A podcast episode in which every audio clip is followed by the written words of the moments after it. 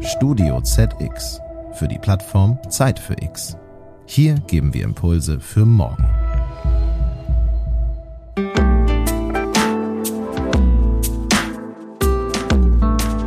Ich finde, ein CCF, eine CCF-Reduktion steht in keinem Widerspruch zu einem gesunden wirtschaftlichen Handeln. Also im Gegenteil, ohne einen guten CCF wird es zukünftig keinen positiven EBIT oder Return on Investment mehr geben.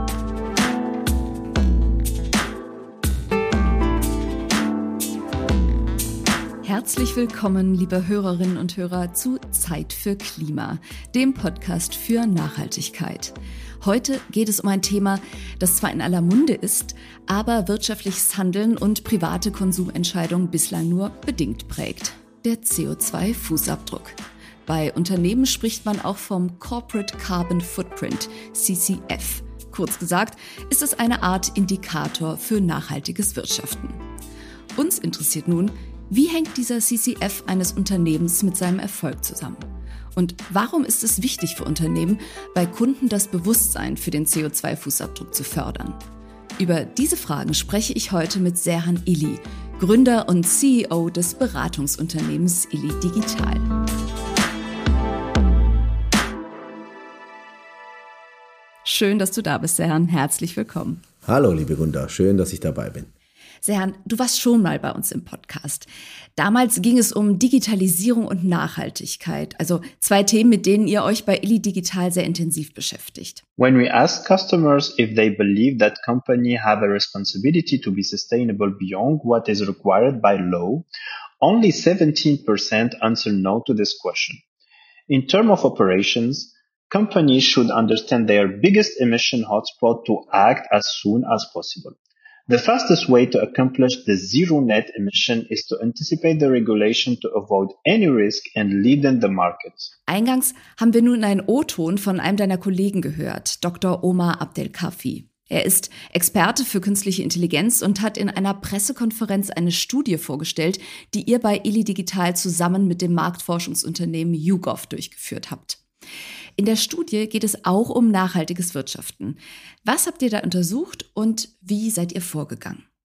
Wir haben untersucht, inwiefern der Return on Investment zukünftig vom CCF abhängt. Das ist ein, ein Thema, das uns ähm, schon zu Beginn der Nachhaltigkeitsdebatte interessiert hat. Und wir wollten wissen, ob diese beiden Kennzahlen abhängig voneinander sind, ob die sich irgendwie beeinflussen gegenseitig.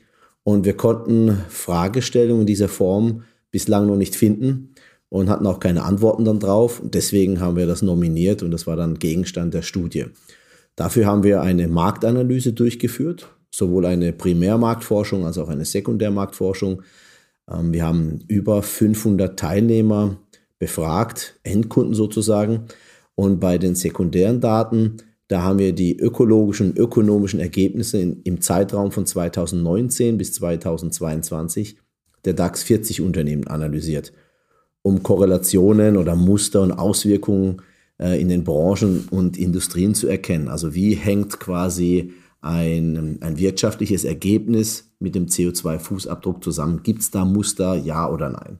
Wir werden diese Studie übrigens nochmal durchführen. Ich würde sagen, im Abstand, ja, von zwei, drei Jahren nochmal, um zu sehen, wie sich diese Korrelationen weiterentwickeln. Du hast es gerade gesagt, die Fragestellung gab es noch nicht, die Antworten gab es auch nicht. Aber was sind denn jetzt, gerne auch ganz allgemein formuliert erstmal gesagt, die wichtigsten Erkenntnisse, Antworten, die ihr aus der Studie gezogen habt? Also ja, es gibt schon heute eine Korrelation zwischen einem positiven Return on Investment und einem guten CCF. Also wirtschaftliches Handeln, Gewinne erzielen, ähm, nur möglich mit einem guten CCF. Das hat sich äh, bestätigt. Und diese Korrelation wird sich sehr, sehr wahrscheinlich in den kommenden fünf Jahren noch deutlicher zeigen und verschärfen. Das heißt also, ohne einen transparenten, guten CCF ähm, kann man zukünftig keinen wirtschaftlichen Unternehmenserfolg mehr, mehr haben. Und was wir auch herausgefunden haben, Kaufentscheidungen werden schon heute auf Basis von Nachhaltigkeitskriterien getroffen. Das behaupten zumindest die Kunden. Und das Überraschende an der Sache ist, dass das immer noch oder dass, dass noch anders gehandelt wird. Also Bewusstsein und Handeln passen hier nicht überein. Das ist so ähnlich wie mit dem Abnehmen. Man stellt fest, man ist 10 Kilo zu schwer und äh, konsumiert aber immer noch zuckerhaltige Produkte. Und, äh, und, und der PCF, also der Product Carbon Footprint, in dem Zusammenhang wird es, denke ich, entscheidend ändern. Genauso wie der Nutri-Score für Lebensmittel, der, der Ende 2020 eingeführt worden ist. Ähm, ein weiterer Punkt ist, Unternehmen müssen Nachhaltigkeit als Teil ihrer Strategie etablieren. Nicht nur wegen ihrer Verantwortung für Gesellschaft und Umwelt, sondern um auch wettbewerbsfähig zu bleiben. Also aus reinem wirtschaftlichen Eigeninteresse schon. Also konkret, Wettbewerberprodukt hat ein PCF und dieser ist auch noch besser. Dies hat ein enormes Marketing- und Kommunikationspotenzial, um die Kaufentscheidungen der Kunden zu, zu beeinflussen. Ja. Wir kommen hinterher nochmal darauf zu sprechen oder später nochmal darauf zu sprechen, wie Unternehmen ihren CCF verbessern können. Aber jetzt möchte ich nochmal etwas tiefer in die Ergebnisse eurer Studie einsteigen. Warum ist denn der CCF noch so wichtig für Unternehmen? Ihr habt ja verschiedene Bereiche analysiert in der Studie. Wir hören dazu jetzt einen O-Ton von Dr. Appelkaffi aus der PK. The key finding for marketing is that the customers are not connecting the concept of carbon footprint with the purpose of sustainability. Indeed, for our survey, we can clearly see that the customers have a high sensitivity to the word sustainability, but not to carbon footprint. However, the large majority are open to learn more about it. Durch welche Ergebnisse seid ihr zu diesen Schlüssen gekommen? Nun, die Studie zeigt, dass 75 Prozent der befragten Personen Nachhaltigkeit für wichtig bis sehr wichtig empfinden. Diese Gruppe legt selbst nachhaltiges Verhalten an den Tag, das heißt also, ähm, rund 60 Prozent achten auf nachhaltige Mobilität, Müllvermeidung und sie konsumieren gezielt Informationen und Nachrichten rund um das Thema Umweltschutz. Gleichzeitig gibt es wenig bis kein Bewusstsein für den CO2-Fußabdruck von Unternehmen und Produkten. Also wir haben gleichzeitig herausgefunden, dass nur 20 Prozent dieser Gruppe, also ähm, den, ähm, die, die CCF-KPI kennen und als, als wichtig empfinden. Ja. Also würden Unternehmen heute den, den Product Carbon Footprint ihrer Produkte kommunizieren, würden also nur 20 Prozent, jeder fünfte der besagten Gruppe damit etwas anfangen können. Wir haben aber auch herausgefunden, dass insgesamt ja, 87 Prozent aller befragten Personen Interesse zeigen, Wissen rund um das Thema aufzubauen. So, in, also in den nächsten Monaten und Jahren wird, wird es hier eine, eine ganze Wirtschaft äh, und eine ganze Aufklärungswelle dazu geben. Mhm. Also Kundinnen finden Nachhaltigkeit wichtig, gleichzeitig gibt es aber wenig Bewusstsein über diesen CO2-Fußabdruck. Was können denn Unternehmen tun, um bei den Kundinnen mehr Bewusstsein zu schaffen? Ja, ganz klar, Marketing und, und Kommunikation rund um dieses Thema. Und dazu gehört, dass die Werte transparent auf jedem Produkt angezeigt werden. Ähm, dazu gehört aber auch die Möglichkeit, den, den Kunden zu geben, äh, einschätzen zu können, was bedeutet dieser Wert eigentlich. Also wir alle wissen jetzt, äh, liebe Gunda, 850 PS für ein Auto, das ist ziemlich ordentlich. Aber was sind denn jetzt 850 Kilogramm CO2 für ein bestimmtes Produkt? Also ein Kilo Tomaten haben zum Beispiel zwei Kilogramm CO2-Äquivalenzen, Kilo Rindfleisch, 100 Kilo. Also das sind so Äquivalenzen, die, die sitzen noch nicht gut ähm, bei, den, äh, bei den Konsumenten und deshalb bedarf es hier ganz, ganz viel Aufklärungsarbeit. Mhm.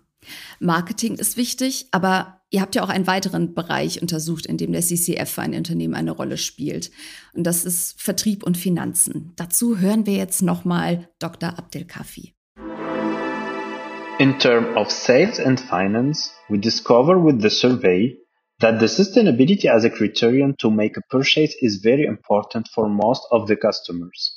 Moreover, many of these customers are even ready to pay more for a sustainable product. But we still have a gap between the awareness and the people that already took actions to buy a sustainable product. Da geht es also um die Bereitschaft von Kundinnen für Nachhaltigkeit, eine vertraute Marke zu verlassen oder auch mehr für Produkte zu zahlen. Was habt ihr dazu herausgefunden, Serhan? Naja, ganz interessant. Wir haben herausgefunden, dass die gar nicht so treu sind, ja, die Kunden. Wir haben herausgefunden, dass zwei Drittel der Befragten bereit wären, eine bevorzugte Marke für ein nachhaltigeres Produkt zu tauschen oder zu verlassen, ja, um es dramatischer zu formulieren. Und ich finde das eine ganze Menge.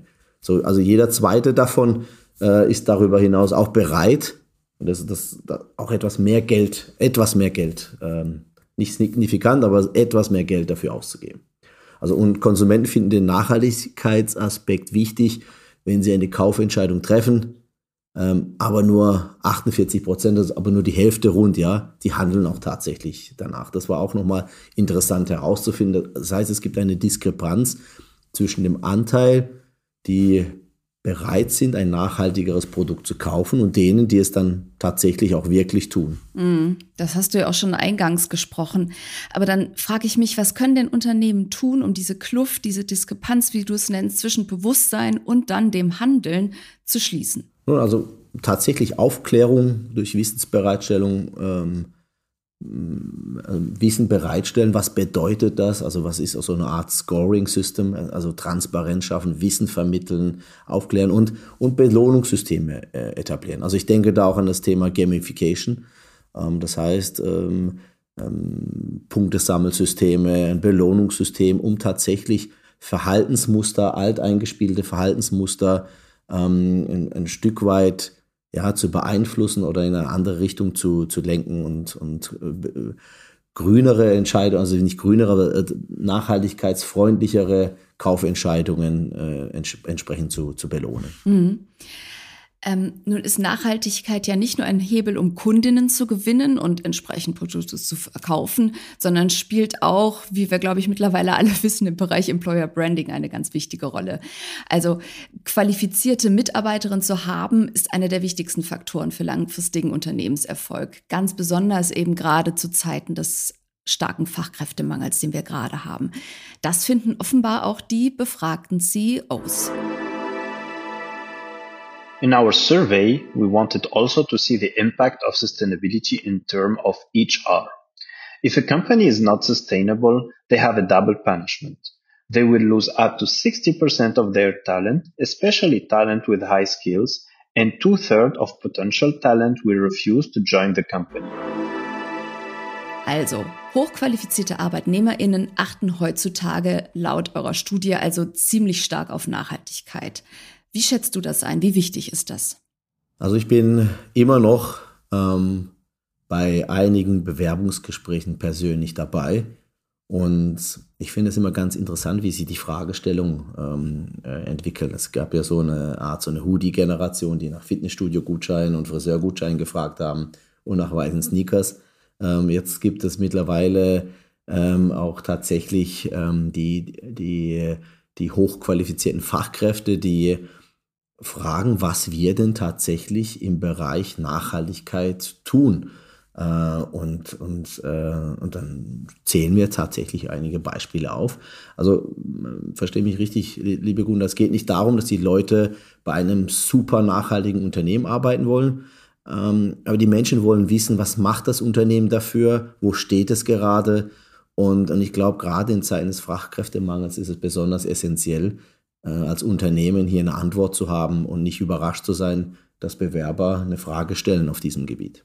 Mhm. Also auch zu zeigen, dass man sich mit dem Thema beschäftigt hat. Mhm.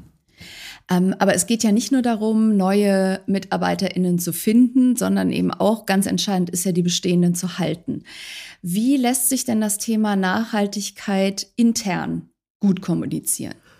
Also fällt mir gerade ein, ein, Beispiel ein, wir expandieren gerade. Äh, wir haben jetzt nochmal zusätzlich 1000 Quadratmeter Bürofläche und wir haben uns proaktiv dafür entschlossen, ähm, die, die Möbel, also Reuse-Möbel zu erwerben. Ähm, und, und das ist, kam sehr, sehr gut an beim Team. Also Vertrauen schaffen im Team, dass wir proaktiv was machen. Wir sind auch schon seit Jahren ein Paperless Office. Bahncard hat natürlich auch jeder. Und, und was auch wichtig ist, es geht ähm, wir können auch sehen, dass wir aktiv sind mit unseren Digitalisierungsprojekten ähm, im Bereich Nachhaltigkeit, Kreislaufwirtschaft. Und ich glaube, das ist so das Paket, was äh, meinen Kollegen und Kolleginnen wirklich ein gutes Gefühl gibt, dass wir proaktiv was machen und dass aber auch unser Tagesgeschäft ähm, gut, äh, gut mit diesem Thema mhm. zusammenhängt. Wir haben ja jetzt schon von vielen Unternehmensbereichen gehört, in denen der CCF wichtig ist für Unternehmen. Den zu senken ist allerdings natürlich nicht so einfach. Hören wir einmal, welche Erwartungen Menschen da an Unternehmen haben. When we ask customers if they believe that company have a responsibility to be sustainable beyond what is required by law, only 17% answer no to this question. In terms of operations, companies should understand their biggest emission hotspot to act as soon as possible. The fastest way to accomplish the zero net emission is to anticipate the regulation to avoid any risk and lead in the market. Wie können wir dieses Ergebnis verstehen, Serhan? Also andersrum formuliert bedeutet das ja, dass 83 Prozent finden, dass Unternehmen mehr machen müssen, als gesetzlich gefordert ist. Das heißt, den Unternehmen wird eine besondere Erwartungshaltung entgegengebracht. Ich finde aber auch gleichzeitig heißt es auch, dass ähm, von der die von der Politik geforderten Ziele äh, quasi den kleinsten gemeinsamen Nenner widerspiegelt, ja äh, um es auch mit den anderen Worten zu sagen, wieder mal ein schlechter Kompromiss, so kommt es irgendwie äh, an. Also, und ähm, das heißt für mich dieses Ergebnis, ja. Mhm. Welche Maßnahmen können denn Unternehmen ganz aktiv ergreifen, um die Emissionen zu reduzieren. In dem Zusammenhang ist ja auch oft so von proaktiven Maßnahmen die Rede. Und da fragt man sich doch, was heißt das denn konkret? Proaktiv ist ja schön, aber was kann man denn konkret tun, um die Emissionen zu senken, aber gleichzeitig eben den wirtschaftlichen Erfolg nicht zu gefährden? Mhm. Also einige CEOs haben im Gespräch auch bestätigt, dass Unternehmen proaktiv deutlich mehr machen müssen als gesetzlich gefordert. Und dazu gehört ganz klar, also in erster Linie geht es ähm, darum, äh, den Wert zu berechnen, den CCF-Wert. Also ähm, transparent äh, äh, einen Wert dazu haben. Dann geht es darauf äh, zu sagen, okay, nach dieser Bestandsaufnahme konkrete Ziele formulieren, Lösungen erarbeiten, konsequent dann monitoren. Und hier kommen dann auch so Technologien zum Einsatz. Ähm, IoT-Technologien zum Beispiel, um vielleicht Daten zu erheben, die man noch nicht hat künstliche Intelligenz, insbesondere jetzt die generative KI, um die Daten besser, schneller, effektiver zu verarbeiten, Cloud Computing, um Ergebnisse zielgerecht natürlich überall zur Verfügung zu stellen, aber auch ähm, immersive Technologien, AR, VR, um, um die Chancen zur Verbesserung des CCFs vielleicht noch greifbarer zu machen, ja. Mhm. Lass uns mal beim Beispiel AR-VR bleiben. Kannst du uns kurz erklären, zum einen, was das ist und dann, wie die Technologie ganz konkret helfen kann, den CCF zu verbessern? Also Apple hat kürzlich die neue Vision Pro vorgestellt, um den Trend immersive Welten deutlich nach vorne zu bringen. Ja? Also im Bereich der Produktion können Prototypen zum Beispiel unter Einsatz der virtuellen Realität Ressourcen schonen, konzipiert, diskutiert und getestet werden. Da gibt es enorme Potenziale.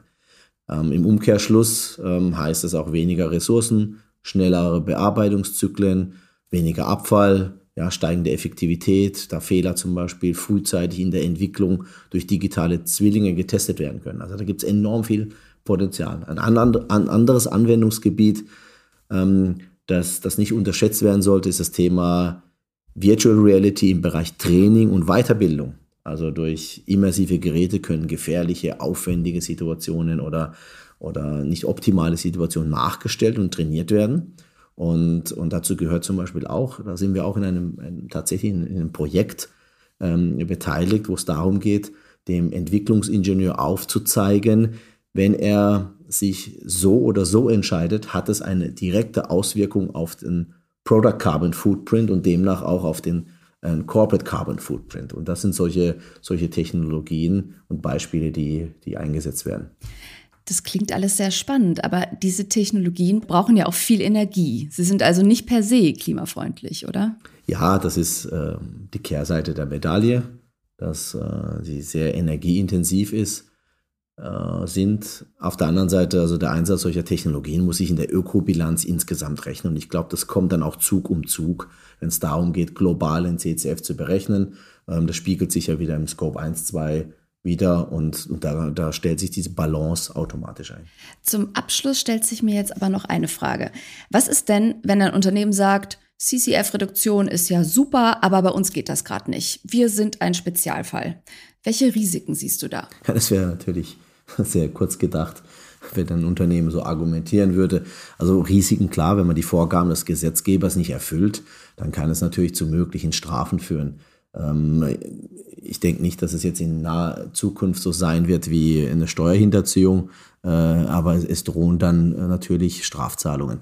Es können aber auch Marktanteile verloren gehen. Ganz klar, der Wettbewerber ist ein, ein Stück weit besser aufgestellt, das Produkt ist vergleichbar, besserer CO2-Fußabdruck äh, und der Kunde entscheidet sich dann zugunsten, zugunsten des Wettbewerbs. Und wir haben ja vorhin gehört, dass die gar nicht so loyal sind auf dem Gebiet. Und was wir auch hatten, natürlich Talente und Fachkräfte, ähm, die, ich weiß nicht, vielleicht ist es nicht ganz so sexy zu sagen, ich arbeite hier bei dem Unternehmen ähm, und äh, äh, die tun nichts dafür. Und wenn sich dann im privaten Umfeld äh, quasi vergleichbare äh, wenn man dann sich abends beim Bier unterhält äh, und, und feststellt, oh, äh, das Unternehmen tut einfach mehr, ist das natürlich auch ein Risiko. Klar ist auf jeden Fall, so eine Transformation ist nicht einfach für ein Unternehmen, aber mit einer gewissen Chancenintelligenz und Umsetzungsfähigkeit kann man da extrem viel bewegen.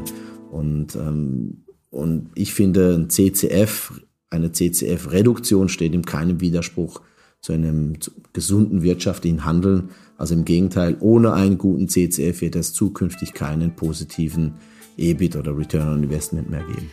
Serhan, das war schon so ein schönes Schlusswort, dem habe ich nichts mehr hinzuzufügen, bis auf vielleicht, Transformation ist nicht einfach, das haben wir gelernt, aber der Klimawandel wartet eben nicht. Ja. Und deswegen krempeln wir selber mal die Ärmel hoch und verabschieden uns. Für heute sind wir am Ende des Gesprächs angelangt. Ich danke dir, Serhan. Schön, dass du da warst. Vielen Dank, liebe Gunde, hat mir auch Spaß gemacht. Dankeschön. Und liebe Hörerinnen und Hörer, wenn Sie mehr über die ILI-Studie zum CO2-Fußabdruck von Unternehmen erfahren möchten, finden Sie viele Infos unter ili.digital und den Link finden Sie auch in den Show Notes dieser Folge. Ich danke Ihnen ganz herzlich fürs Zuhören und freue mich aufs nächste Mal. Machen Sie es gut.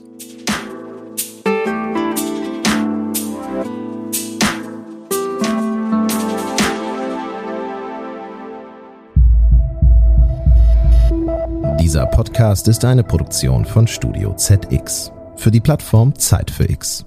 Hier geben wir Impulse für morgen. Sie wollen mehr spannende Podcast-Folgen hören? Dann besuchen Sie uns doch auf zeitfürx.de.